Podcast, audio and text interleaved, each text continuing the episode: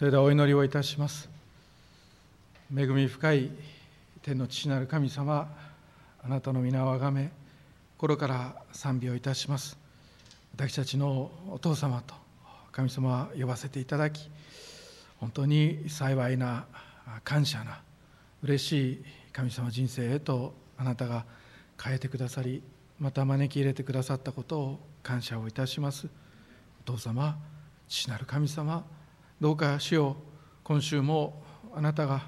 この賭けのあるまた日々のある足りない私たちを通して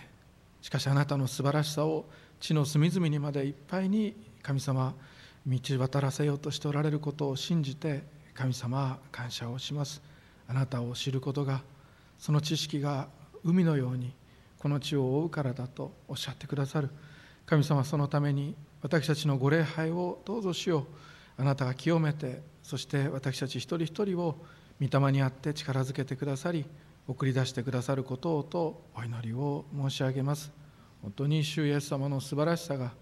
神様やがて主の再臨とともに全ての地域に道渡ることは分かっておりますけれどもしかしながらどうぞ私たち一番教会を用いてくださって神の言葉が聖書のお言葉が隅々に届けられていきますようにと願い求めます。また神様どうぞこの礼拝に来たくてもどうしても来れない方々のために今日も礼拝前の祈りでこうしてご司会の羊が祈ってくださいました。心を合わせて本当に心よりアーメンと申し上げております。来たくて来られない体に痛みや弱さを覚えておられる愛する一人一人一人また心に弱さを覚えておられるお一人お一人。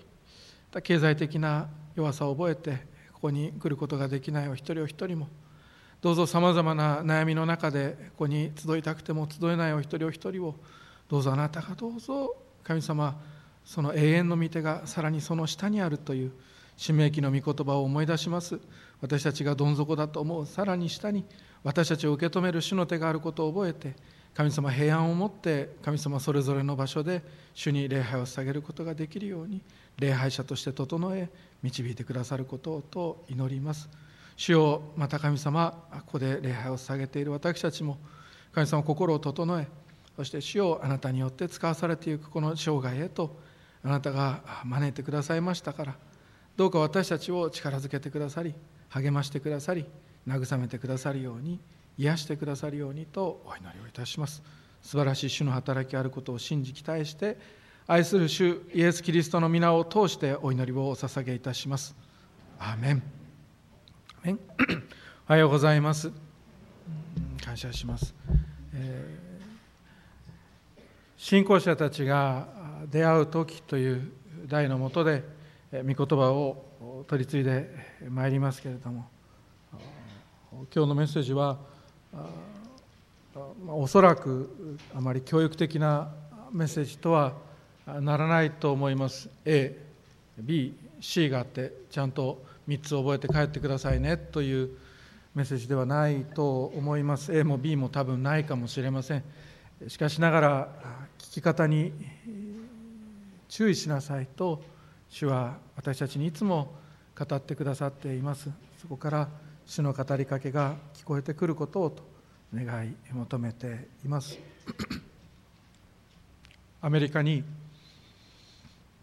ネイビーシールズという、えー、海軍特殊部隊がアメリカにあるんですが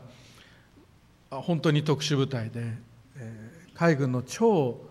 超エリートたちだけがそのグループに入ることができる。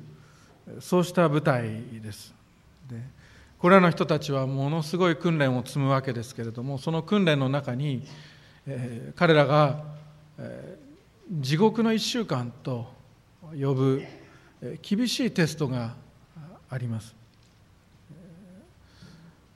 皆さんの中でお読みになった方がいるかどうか分かりませんが聞いたことがあるっていう人はいるかもしれません、えー、境界線という英語ではバウンダリーズと言いますが境界線という本を書いた心理学者がいます。ヘンリー・クラウドという心理学者がいてこの方クリスチャンでいらっしゃいますがそして 私の大学の先輩になる先生なんですけれどもこの人の親戚がネイビーシールズだったんですね。でその親戚の話を あのこうして聞いたことがあるんですが地獄の1週間をその親戚は受けたっていうことをそのクラウド博士が聞いたんですよね。でその試験の最後の科目はペアになってペアを組んで遠泳をするというものだったわけです。ペアを組んで遠泳をする。でそのクラウド博士の親戚の方はというともうすでに遠泳を終えて岸に着いてそしてもう一人のペアが岸に帰ってくるのを待っているという状態だった。もう一人のそのペアの方が泳ぐんですがところが岸を目の前にしてなんともうこれ以上泳げなくなるというような経験をします。ちょうど皆さんが鉄アレイをバーベルをでもいいですが持ち上げ続けて繰り返し上げていて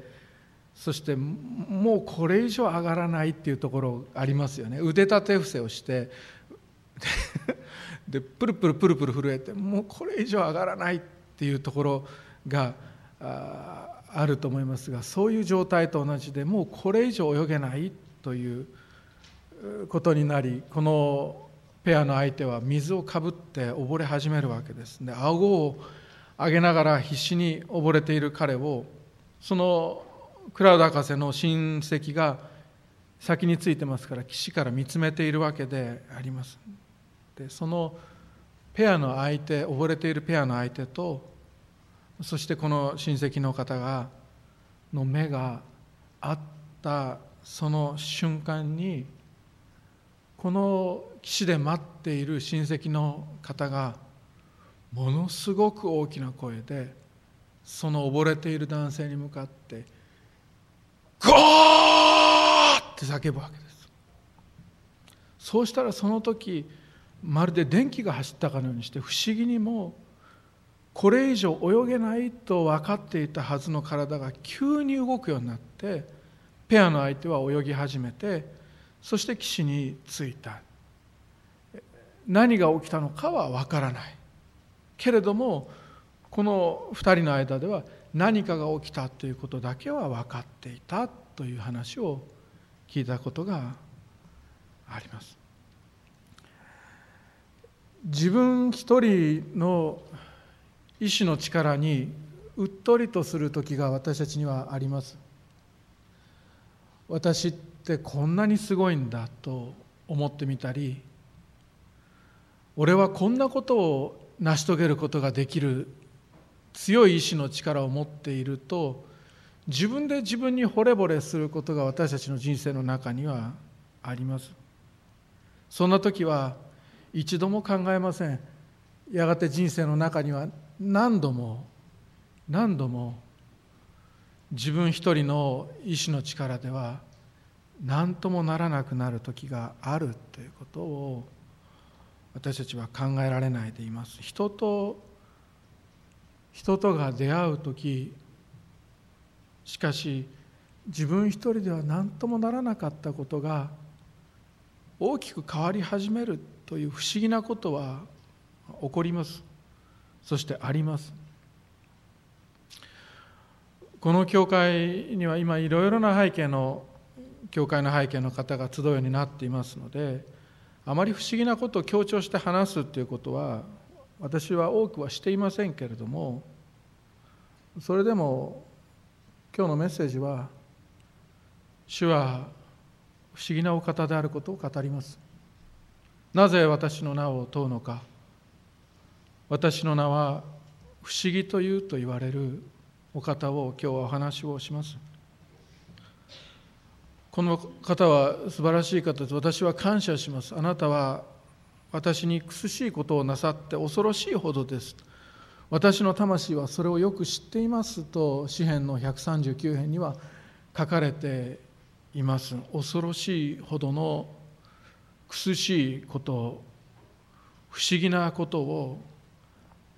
何もないところからでもなさることがおできになるお方が私たちが信仰する神であります。そして私たちの魂はそれをよく知っています。どれだけあなたの周りがこの神の不思議さを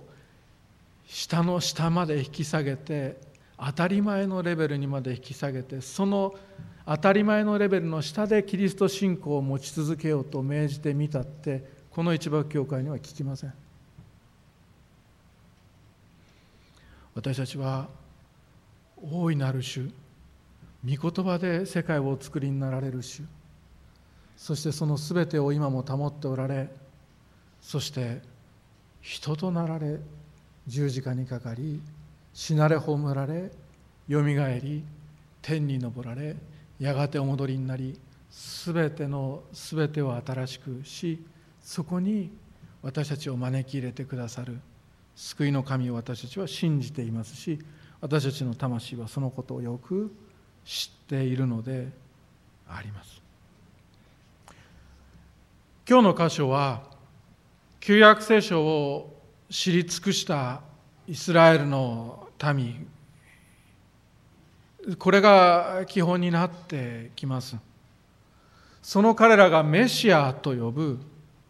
救い主の到来をこの彼らは何代にもわたって待ち望んでいたわけであります。悪魔の頭を踏み砕きそしてそのメシアが王として本当の平和をもたらしてくれる。それが女の末から生まれると創世紀の3章に約束されている。だから男の子がイスラエルの人のお腹に宿るたびに生まれてくるたびにこの子はメシアなのではないか。ひょっとするとそのメシアはこの子なのではないかと誰もが思って膨らむお腹を撫でてみたはずなのであります。それが待ち望むということだからであります。そして何千年という月日が経ってついに救い主メシアであるキリストイエス様がお生まれになることが決定をしそれが公式に宣言をされそしてそれを見つかりたちが歌います。メシアというのはイスラエルの人が使うそのヘブル語がありますがそれで救い主ということです。キリストというのはこの当時の共通語であったギリシャ語で油注がれたものということです。油注がれたものっていうのは王様になる時油注がれ預言者になる時油注がれ大祭司になる時油注がれということでその認職の儀式を受けたものということです。そしてこのキリストは王であり祭司であり預言者であられる救い主であられたこの方にキリストという名前を人々はつけて呼んだのであります。そのお名前はその名をイエスとつけなさいとある通りイエスというのがこの方のお名前であります。もともとその呼ばれた名前ヘブル語で呼ばれた名前はイエシュアですけれどもヨシアと同じです。神は救いということです。これをギリシャ語ではヨシアイエシュアイエシュアをギリシャ語ではイエススと聞こえた通り書き記していったのでギリシャ語の新約聖書はギリシャ語で書かれましたからイエススと呼ばれそれが日本語に訳された時にイエス様というふうにして呼ぶようになりました。このイエス様はメシアでありキリストである主イエス様であります。このイエス様は王であられましたから王として生まれるわけでありますがしかし王様として生まれるその場所を王宮に選ばなかったことでありました。王宮ではない。そしてその宿るお腹もお姫様のお腹を選ばれなかったのであります。この王様は当時の新興住宅街のナザレのそこに住む一人の少女のマリアをお選びになりました。見つかいは彼女に答えた。精霊があなたの上に臨み糸高き方の力があなたを覆います。それゆえ生まれる子は聖なるもの神の子と呼ばれますという予言そしてその御言葉を受けてマリアは精霊によってイエス様を身ごもるのであります。その王様が生まれるとなってで王様は王宮に生まれない王様は馬小屋で生まれ王様は、まあ、貝羽桶に寝かされそして王様はマリアのお腹から生まれる。でもこの王様はお供をきちんと用意しておられました。その前を歩き道を王の歩く道を整える人を用意されたのであります。それが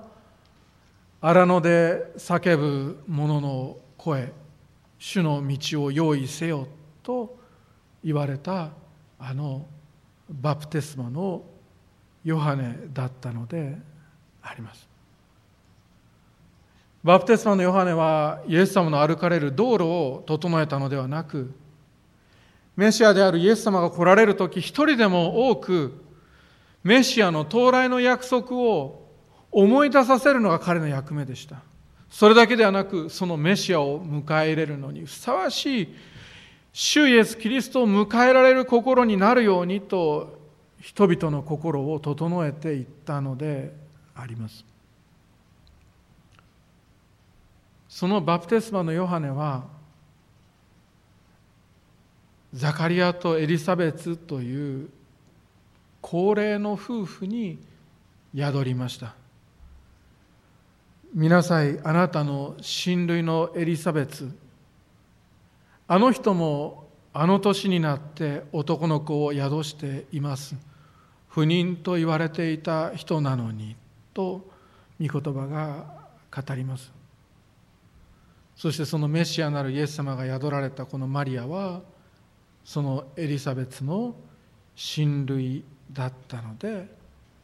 ありました。マリアは乙女である自分が処女である自分が聖霊なる神によって身ごもることそしてその子が待ち望まれていた救い主であることそのことをメッセンジャーである見つかいを通して聞き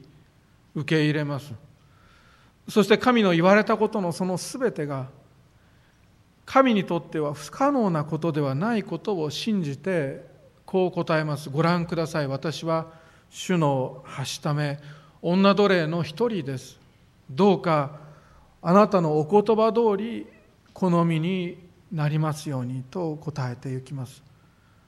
今語られた御言葉はその通りになるでしょうし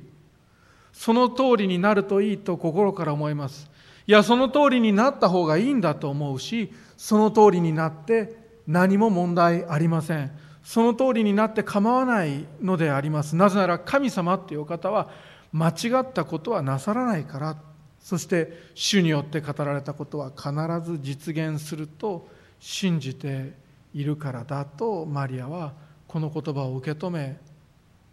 そしてマリアはイエス様を身ごもるのであります。その体内にはイエス様が宿られる。まだお腹も膨らんでおらず重さも感じられないけれどもおられることは分かっているし信じている。イエス様が私と共におられることは分かっているし信じている。その目に見える何も証拠がないけれども私のうちにはキリストがおられるとマリアは御言葉から信じるのであります。おかしな子でしょうか？おかしな子です。そう思われて当然です。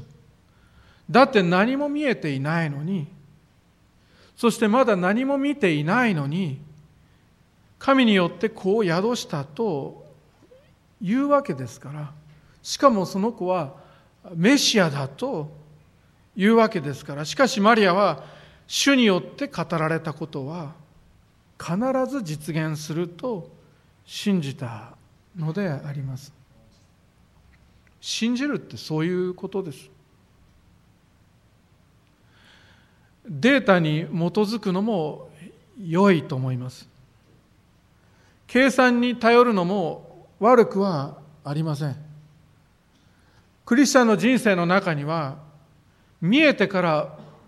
動くこと分かってから判断することもたくさんたくさんあります。しかし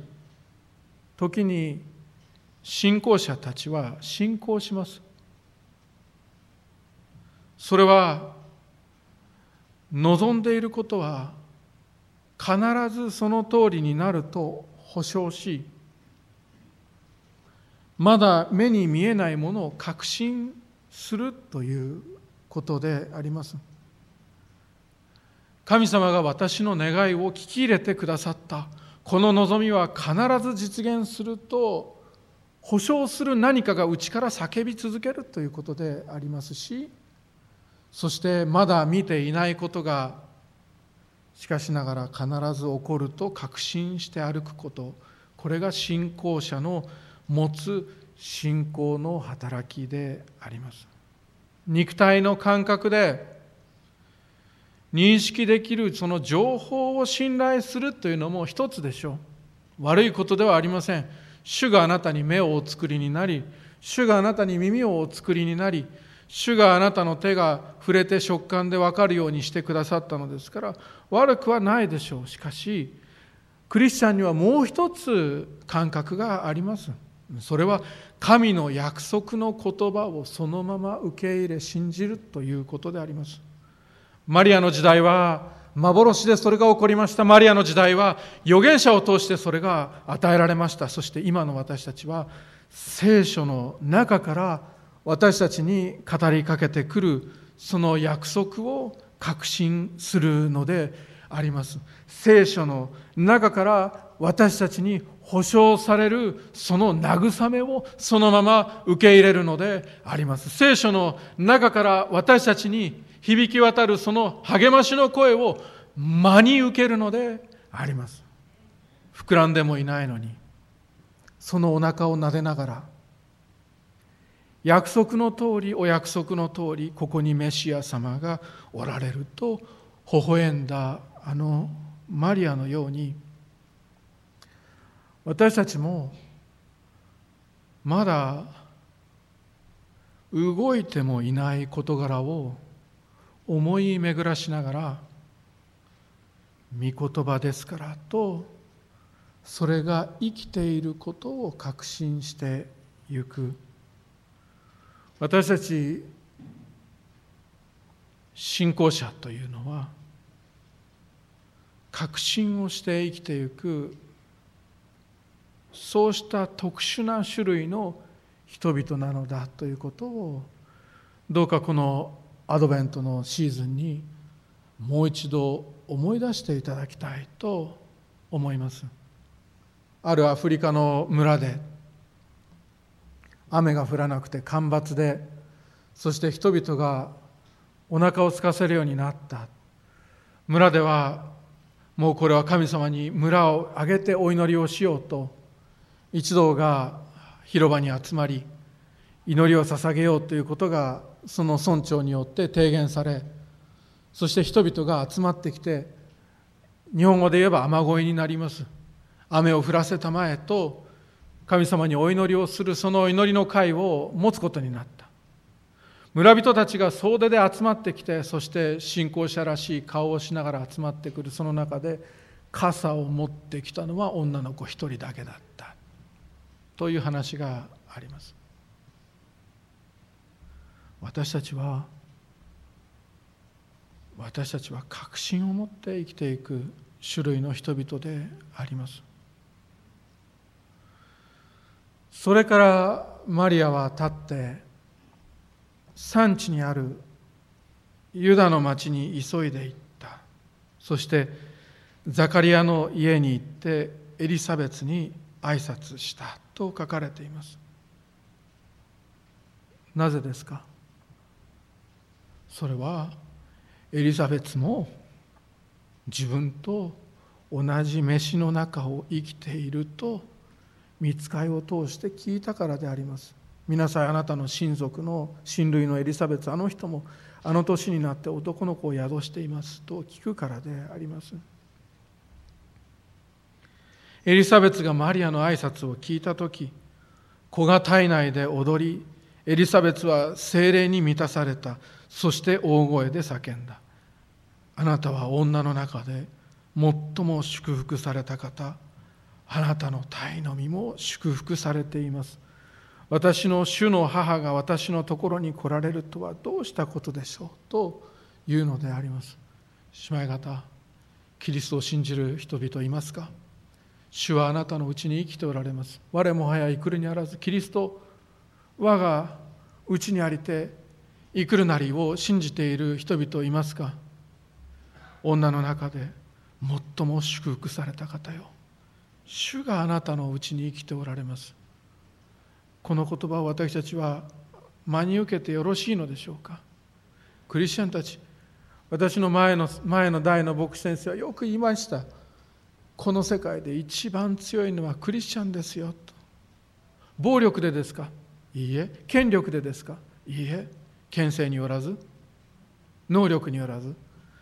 主があなたのうちに生きておられるからあなたはこの世界で最も強い人なんだとよく聞かせていただきました。だから暴力に暴力に頼る必要ないわけであります。だから権勢に頼る必要がないわけであります。だから能力を誇示する必要もないわけであります。主はあなたのうちに生きておられます。エリザベツは信仰者でした。エリザベツも信仰者だったのであります。そしてエリザベツも信じました。このマリアの体の中におられる方がイスラエルの民が何千年と待ち望んだあのメシアであるということを信じたのであります。それで言います。マリアのことを主の母が私のところに来られるとはというわけであります。自分のお腹の中にいるのはメシアの呼び水となる子だということを彼女は知っていました。そしてメシアの呼び水となる子が神の救いの計画を実行し成就させるために欠かせない役割を抱いた息子が自分の腹の中にもいるということだけではなくその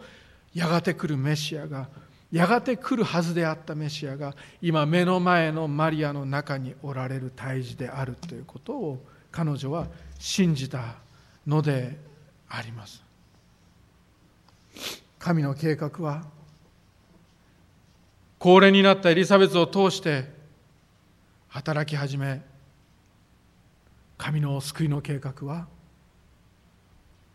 若すぎるマリアを通して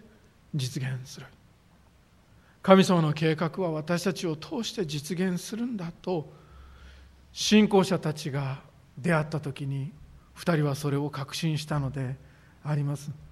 私を通しても起きるはずなんだと彼らは思ったに違いありません。今はまだ見えないけれども今はまだ感じられないけれども今はまだ多くの人がエリザベスあなたは女性じゃないかと言うけれども多くの人がマリアあなたは女性じゃないかと言うけれども多くの人がエリザベスあなたは年を取り過ぎたもう遅いと言うけれども多くの人がマリアあなたは若すぎる。まだ早いと言うけれどけれどこの二人はきっと叫ぶことでありましょう。多くの人たちを多くの人たちをこの計画はあなたのプロジェクトなんでしょうかと。この計画はあなたのプロジェクトでもなくこの計画はあなたの戦いでもない。この戦いは主の戦いだ。この救いの計画のプロジェクトのマネージャーは全能の神万軍の主であられる。神様にとって不可能なことは一つも一つもありませんと彼女らは歌うのであります。この信じた人ともう一人の信じた人が出会う時このエリザベツがマリアの挨拶を聞いた時子が体内で踊りエリザベツは精霊に満たされた。そして大声で叫んだ。あなたは女の中で最も祝福された方。あなたの体の身も祝福されています。私の主の母が私のところに来られるとはどうしたことでしょう？あなたの挨拶の声が私の耳に入った。ちょうどその時私の体内で子供が喜んで踊りました。と。動いていなかったヨハネが動き始めるのであります。ずっと踊ってましたけどあなたが来てからやっぱり踊りをやめませんということじゃないんです。動かなかったヨハネがバプテスマのヨハネがこの彼が呼び水となるべき相手この方の足の靴の紐を徳も値打ちもないと言ってへりくだるべきお方が自分に会いに来たと言って踊り始めるのであります。クリスチャンになってまだ動いていないというような事柄が私たちにあったとしてもクリスチャンになってまだ私は変われていませんというような嘆きを持つ兄弟方姉妹方いないでしょうか。あるいはまだもう何も動かないだろうと諦めているような事柄。だけど私は神様に期待をしてたけれどももう諦めようかと思っているというような事柄。まだ動かないけれどもまだ見えてこないけれどもまだ動くことがないと言われているけれども神様は私に何かを始めようとしておられるとかつて信じたことがあるという方いるでしょうか？そしてあなたは思う？周りの人はもう遅いと言うし周りの人はまだ早いという。でも年齢は関係ないことであります。年を取り過ぎたと後悔した日があったけれどもまだ若すぎると自信をなくした時があったけれども神様は私に御言葉を与えてくださっていたとエリザベツとマリアは言うのであります。そのあなたがある日もう一人の信仰者と出会う見た目だけとかが信仰者の人ではありません。名前だけが信仰者の人ではありません。あなたと同じように何かが起こるはずなのにとずっと待ち続けている人です。神はご自身の栄光を必ずこの地に表してくださるはずなのにと待ち望むあなたと同じように待ち望む誰かとあなたは出会いますこの2人の信仰者が出会う時あの岸辺から叫ぶ「ゴー!」という声が聞こえてきますもう泳げないともう動かないと思っていたものが動き始めるのでありますもう泳がないもう動きたくないと決めていたものが息を吹き返し始めるのであります。兄弟姉妹クリスチャン同士の交わりをなめてもらっちゃ困ります。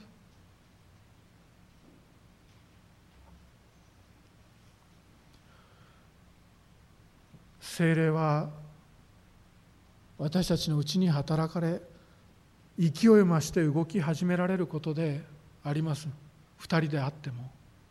3人であったとしてもこれを見ておられる画面の前で2人が礼拝を捧げているようなそのような在宅礼拝で礼拝の最中であったとしても2人でも3人でも我が名において集まるところに私もそこにいると言われる主があなた方のうちに働いてくださる。不思議なことでしょうか。不思議なことです。なんだそんな不思議なことを語るのかこの人は。自然のことを語るんじゃないのかこの人はとあなたがもし思われるのであればでは聞かせていただきます。私たちは自然のことが聞きたくて教会に来ているんでしょうか。だったらテレビでもやってます。超自然のことが語られるのが教会ではありませんか。ここに来れば神の言葉が聞ける。そう言われるのが一幕教会でなくては困ります。その御言葉は語ります。主によって語られたことは必ず実現すると信じきった人と主によって語られたことは必ず実現すると信じきった人が出会う時精霊の働きがそこにあります。それは1たす1は2ではありません。1×1 でもなくビリーバー×ビリーバーですよ。信じる者と信じる者がそこにある時に何かが必ず動き始めるのであります。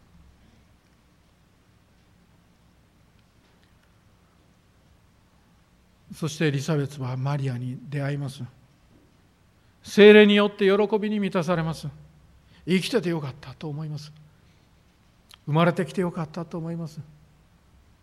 主の栄光は目の前だと思います。生きてるうちに見させていただけると喜びます。そして特別な飯を受けたことを思うことでありましょう。エリザベスも特別な飯を受けマリアも特別な飯を受けた。よかったですね召されてと。いう人々が周りにいたかもしれませんが召されるということはエリートになることではありません。霊的なエリートであるわけでもなく霊的に優れたものとなるわけでもない。召されたものでないとわからない苦しみというものがあります。召されるということは誇らしいことでもなくいや嬉しいことは多々あることでしょう。楽しいことも多々あることであります。けれども辛いこともたくさんたくさんあるのであります。御言葉の奉仕に教職として牧師として宣教師として召されるものもあればどうして私をこのような試練にお選びになったのですかと召さ召される者たちもありどうして神様は私をこのような働きへと導かれたのですかと思わされるような飯を受けて召される者もいるのであります。神の選びを受けておよそ私たちクリスチャンというのは皆が神に選ばれたものであり皆がそれぞれ追うべき十字架を名前のついたやつを用意されているものであります。神に選ばれた嬉しいこともあります。けれど泣きたくなることもたくさんあります。神に選ばれた誇らしい時があります。まるで風を切って進んでいくような信仰生活もあればもう穴を掘ってここにずっとしゃがんでいたいと思わされるような経験も私たち選ばれたものはみんな通るのであります。高齢になって生まれてくる自分のおなかの中の子。それがメシアの呼び水でありその名前は父親の名前でもなく親戚の名前でもなくヨハネにしなくてはならないと定められている。夫は話すことが突然できなくなった。なぜなら私はこの働きに召されたからだというのはエリザベスは分かっていることです。いやエリザベスあなたは聖書に載るんだよなんてことを誰かがもし仮に言ったとしても彼女にはそんなことより目の前のことしか考えられなかったと思います。ヨハネを守っていかなくてはならないのに。育てていかなくてはならないのに夫は話せなくなった。そして自分は高齢の女性だどうして主は私を召したのだろうか。もっと裕福な人いるだろうに。もっと若い人はいるだろうに。どうして私をお召しになったかとエリザベスは思ったことでしょう。そこに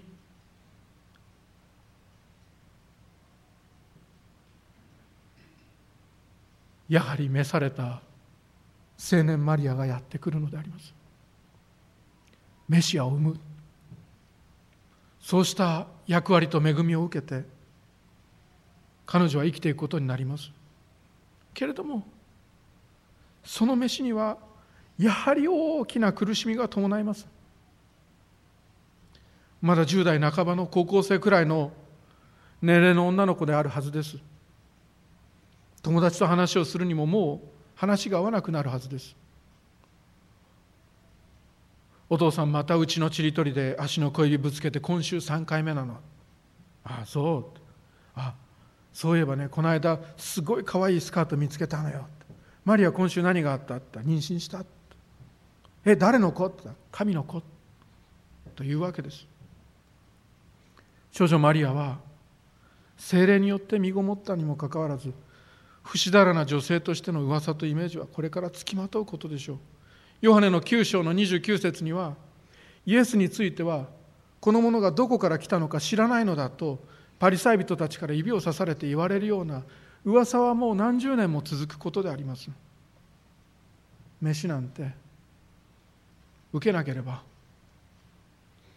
こんなに孤独を味わうことはなかったのにそううつむいたことがあるマリアは急いでエリザベスに会いに行きます。なぜなら彼女も聞いたからです。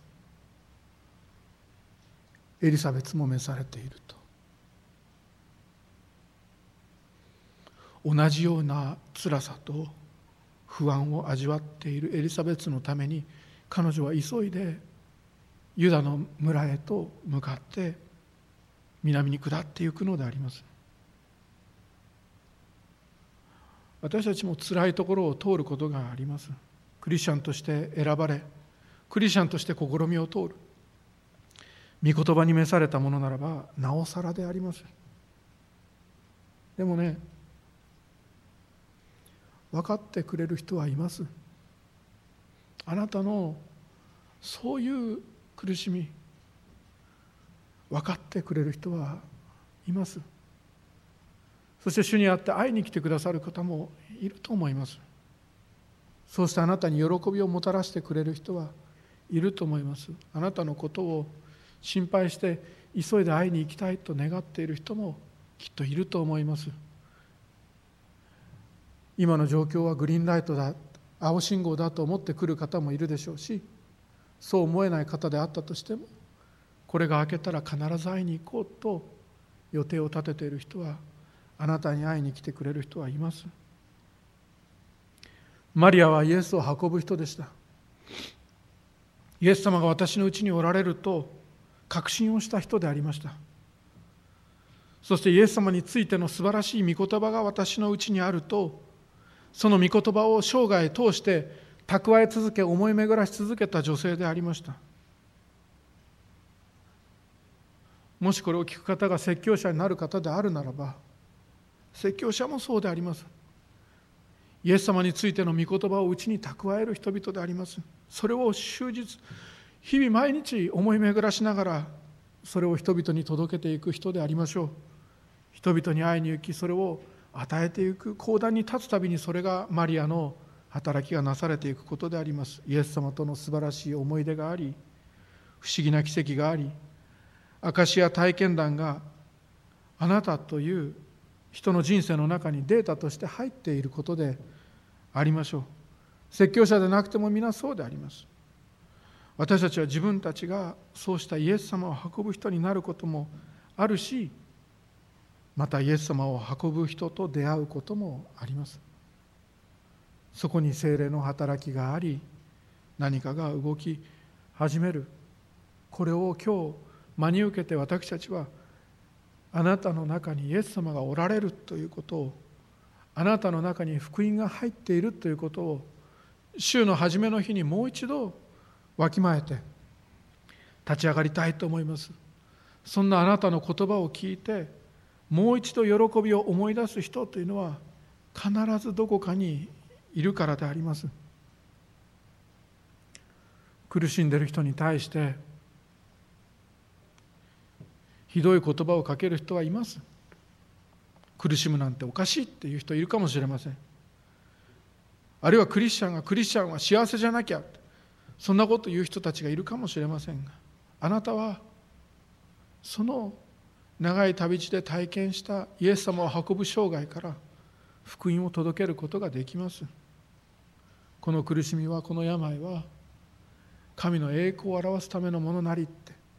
主はあなたに語っておられるとあなたでなければ伝えられない人がいると思います。クリスチャンは苦しむことあるよってあなたでないと言えない相手がいると思います。クリスチャンは幸せじゃなきゃいけないってどっか他の YouTube で聞いたんだけどあなた方はこの世にあっては困難があります。しかし勇敢でありなさい。私はすでに世に勝ったのである。今敗北しているクリスチャンいたとしてもそれも連敗だという人がいたとしても苦しくてもまた解決できない問題があったとしてもあるいは自分だけがこんな辛い目に遭っているとしても本当の福音はそれら全ての涙を将来まさに来たらんとするその将来キリストの再臨とともにやってくる新しいエルサレムで神様があなたの目の涙をことごとく拭ってくださり問題を解決してくださり喜びへ勝利へと招き入れてくださるということだったんじゃないんですか？私たちの腹の中に入っている福音っていうのはそういうことじゃないんですか？私たちの中に生きておられるイエス・キリストの言葉っていうのはそういうことじゃないんですか？それをあなたは伝えることができるのであります。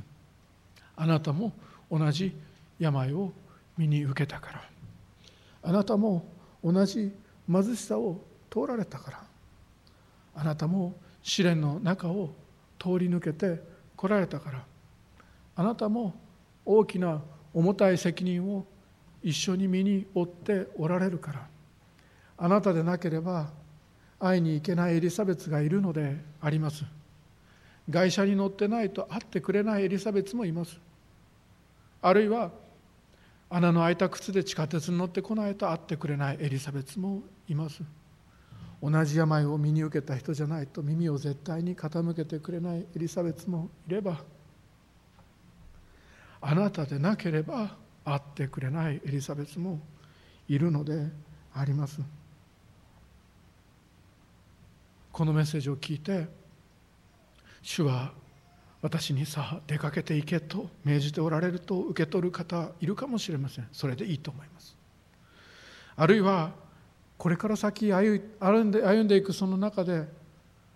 道行く人を見てあこの人かと気づかされる人もいるかもしれません。それでもいいと思います。あるいは何にも考えずに普段生活をしている。その中であこの人に会いに行かなければあるいはこの人にメールしてみようこの人に LINE してみようこの人にテレビ電話をかけてみようって思わされる方がいるかもそれもいいと思います。しかし期待すべきところはこうです。あなたはこれからイエス様を運ぶ人キリストを信じる信仰者に出会うことができるということとそしてあなたはこれからあなたが持っておられる信仰の話を聞きたいと乾いておられる方と出会うということであります。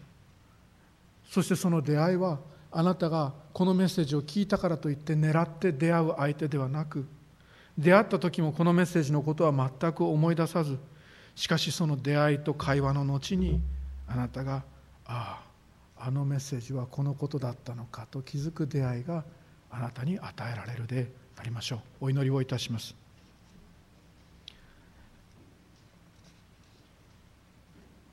父なる神様あなたの皆を褒めたたえます。私たちのうちに御子イエス・キリストを通して救いのそして選びのそして創造のそして再臨の癒しのそしてあなたの勝利の福音を私たちのうちに与えてくださっている主イエス・キリストよ。どうか私たちがあなたをこうして大切に携えて生きていくその中であなたのことをあなたの話を待っている人たちがいると思います。主よどうかあなたの身旨であれば私どもを使わせてくださりその場にその人に合わせてくださりそこで主イエスの喜びを語ることができるように私たちを導いてください。愛する主イエス・キリストの皆を通してお祈りをいたします。アーメン